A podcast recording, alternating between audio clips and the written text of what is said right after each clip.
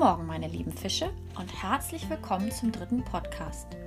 Heute ist Mittwoch, der 22. April 2020. Gestern war Dienstag und morgen ist Donnerstag. Zuerst einmal möchte ich euch sagen, wie stolz ich auf euch bin. Ich habe mir Montag und Dienstag all eure Mappen und Hefte angesehen. Ihr wart so super fleißig und habt so viel gelernt. Ihr könnt jetzt nicht nur Wörter schreiben, ihr schreibt jetzt sogar schon Sätze. Das ist so klasse. Ich bin so glücklich, dass ich eure Lehrerin sein darf. Ich hoffe so sehr, dass wir bald wieder normalen Unterricht machen dürfen. Bis dahin macht ihr genau so weiter wie bisher. Ihr seid echt toll und könnt euch mal ganz dolle selbst auf die Schulter klopfen. Und liebe Eltern, falls ihr auch zuhört, ihr könnt wirklich stolz auf eure Kinder sein. Gestern haben wir uns mit dem Pö beschäftigt. Ich habe euch dazu zwei Gedichte vorgetragen und dazu hat sich zuerst Martje wieder gemeldet.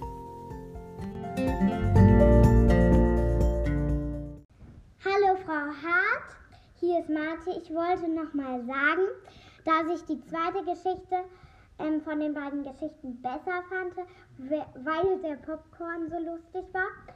Und der, die Räuber Hotzenplotz Geschichte war auch richtig schön. Und nochmal danke für das Geschenk.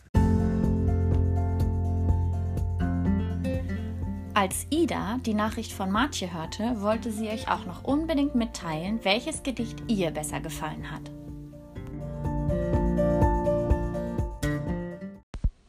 Ich mag das zweite Gedicht gerne, weil ich gern Popcorn esse.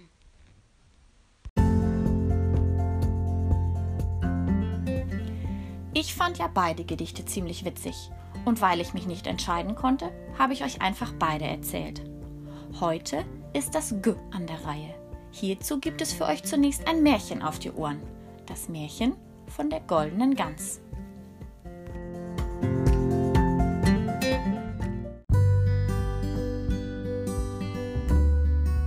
Die goldene Gans nach einem Märchen der Brüder Grimm. Es war einmal ein Mann, der hatte drei Söhne. Eines Tages packte der Älteste Brot und Milch ein und ging in den Wald, um Bäume zu fällen. Als es Mittag war, setzte er sich ins Gras, um zu essen. Da stand plötzlich ein kleines altes Männchen vor ihm und bat ihn um ein Stück Brot und einen Schluck Milch. Aber der Junge gab ihm nichts. Doch als er sich wieder an die Arbeit machte, verletzte er sich und musste nach Hause gehen. Am nächsten Tag packte der zweite Sohn Brot und Milch ein und ging in den Wald, um Bäume zu fällen. Und wieder erschien am Mittag das kleine alte Männchen und bat um ein Stück Brot und einen Schluck Milch. Aber der Junge gab ihm nichts. Wenig später verletzte auch er sich und musste nach Hause gehen. Dann ging der jüngste Sohn, den man den Dummling nannte, in den Wald. Und als das kleine alte Männlein erschien und ihn um Brot und Milch bat, sagte er freundlich, ich teile gern mit dir. Als sie gegessen hatten, sagte das Männlein, ich will dich belohnen, weil du so freundlich zu mir warst. Fälle diesen Baum und nimm dir, was du in seinen Wurzeln findest. Und der Dummling fand in den Wurzeln eine Gans aus purem Gold. Dann machte er sich auf den Heimweg und übernachtete in einem Wirtshaus. Nun hatte der Wirt drei Töchter, die hätten gar zu gerne eine goldene Feder gehabt. Als der Junge schlief, schlich die Älteste heimlich zu der Gans und wollte ihr eine Feder ausrupfen. Doch da klebte ihre Hand fest und ging nicht wieder ab. Die zweite Tochter versuchte der ersten zu helfen, doch sie hatte sie kaum berührt, da klebte auch sie fest. Und der dritten ging es ebenso.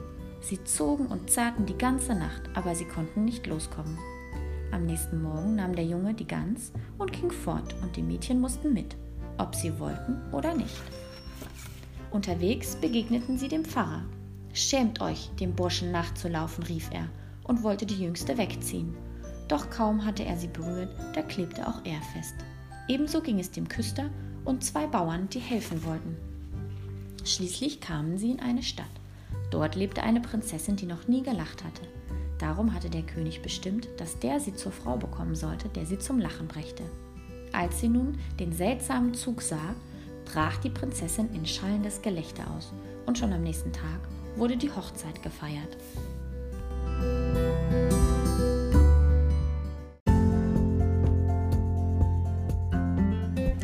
Vielleicht hast du ja Lust, ein Bild dazu zu malen und es dann in deine gelbe Mappe zu legen, die du mir am Montag in der Schule vorbeibringst. Darüber würde ich mich sehr freuen. Jetzt kommt noch ein Rätsel zum G.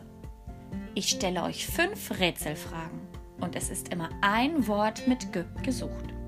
Ich bin gespannt, ob ihr alle findet. Erste Frage. Womit kann man bezahlen? Zweite Frage. Meine Zähne sind in meinem. Dritte Frage. Womit beginnt das Leben? Vierte Frage. Wie nennt man einen Bürgersteig noch?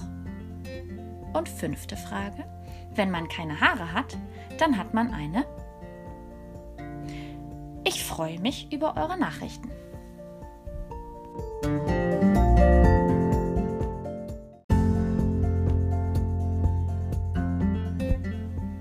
Heute kommt das zweite Kapitel von Räuber Holzenplotz.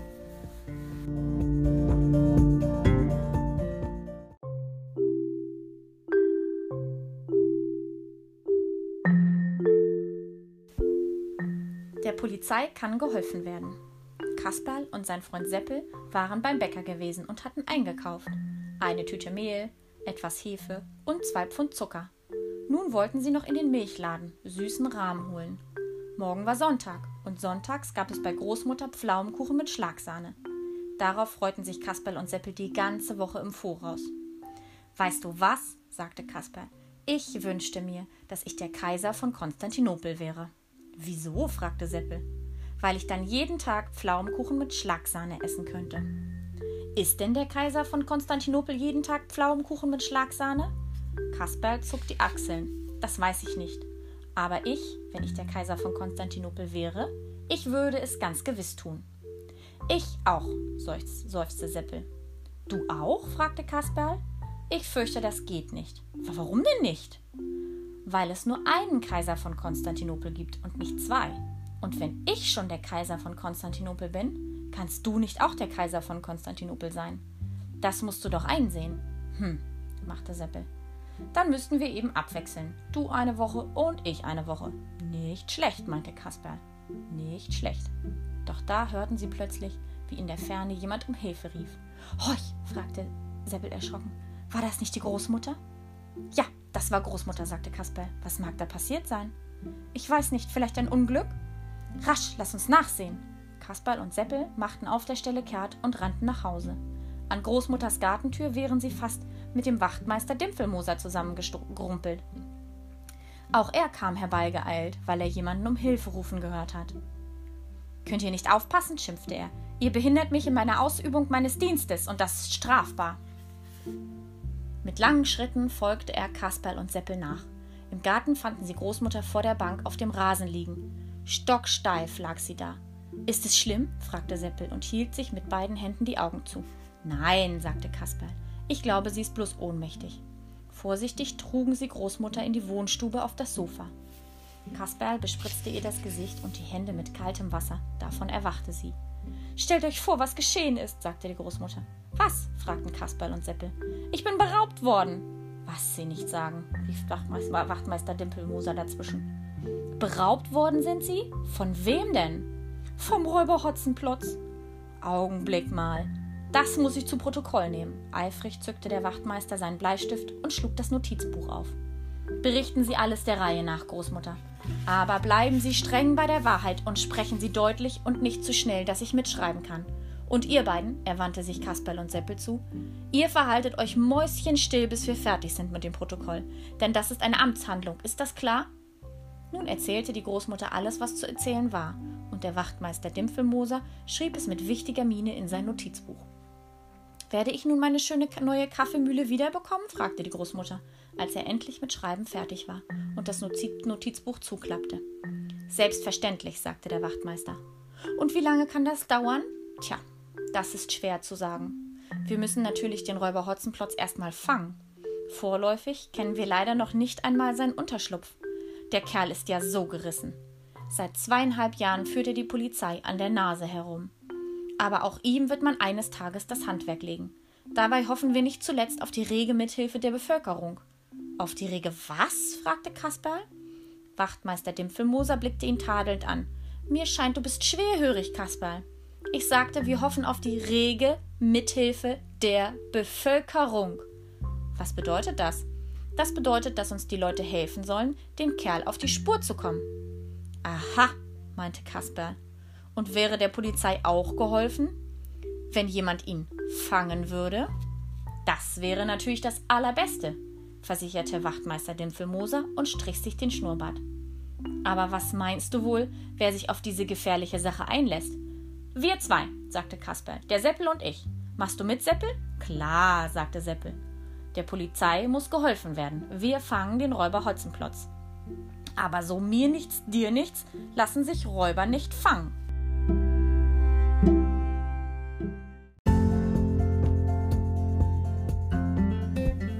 Wenn du eine Idee oder einen Wunsch für den Podcast hast, melde dich gern bei mir. Ich hoffe, es hat euch heute wieder gefallen und wir hören uns morgen wieder. Nun seid schön fleißig und spielt danach ganz viel. Eure Frau Hart.